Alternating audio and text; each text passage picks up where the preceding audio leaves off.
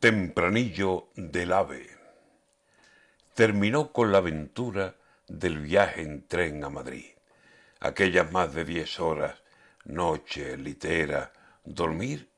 ¿Quién dormía con los ronquidos y olores sin calcetín?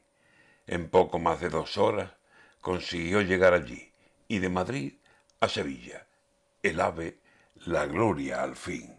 Ir a Madrid, un paseo suspiro de ir y venir. Las alas fueron perdiendo sitio en favor del raíl y el raíl ha ido perdiendo detalles que conocí. Por más que prime el silencio y ya no se fume allí, qué asco de las humaredas dentro del ferrocarril. Treinta años, treinta años, pues cumpleaños feliz. Y de camino que bajen lo que nos cuesta jouir.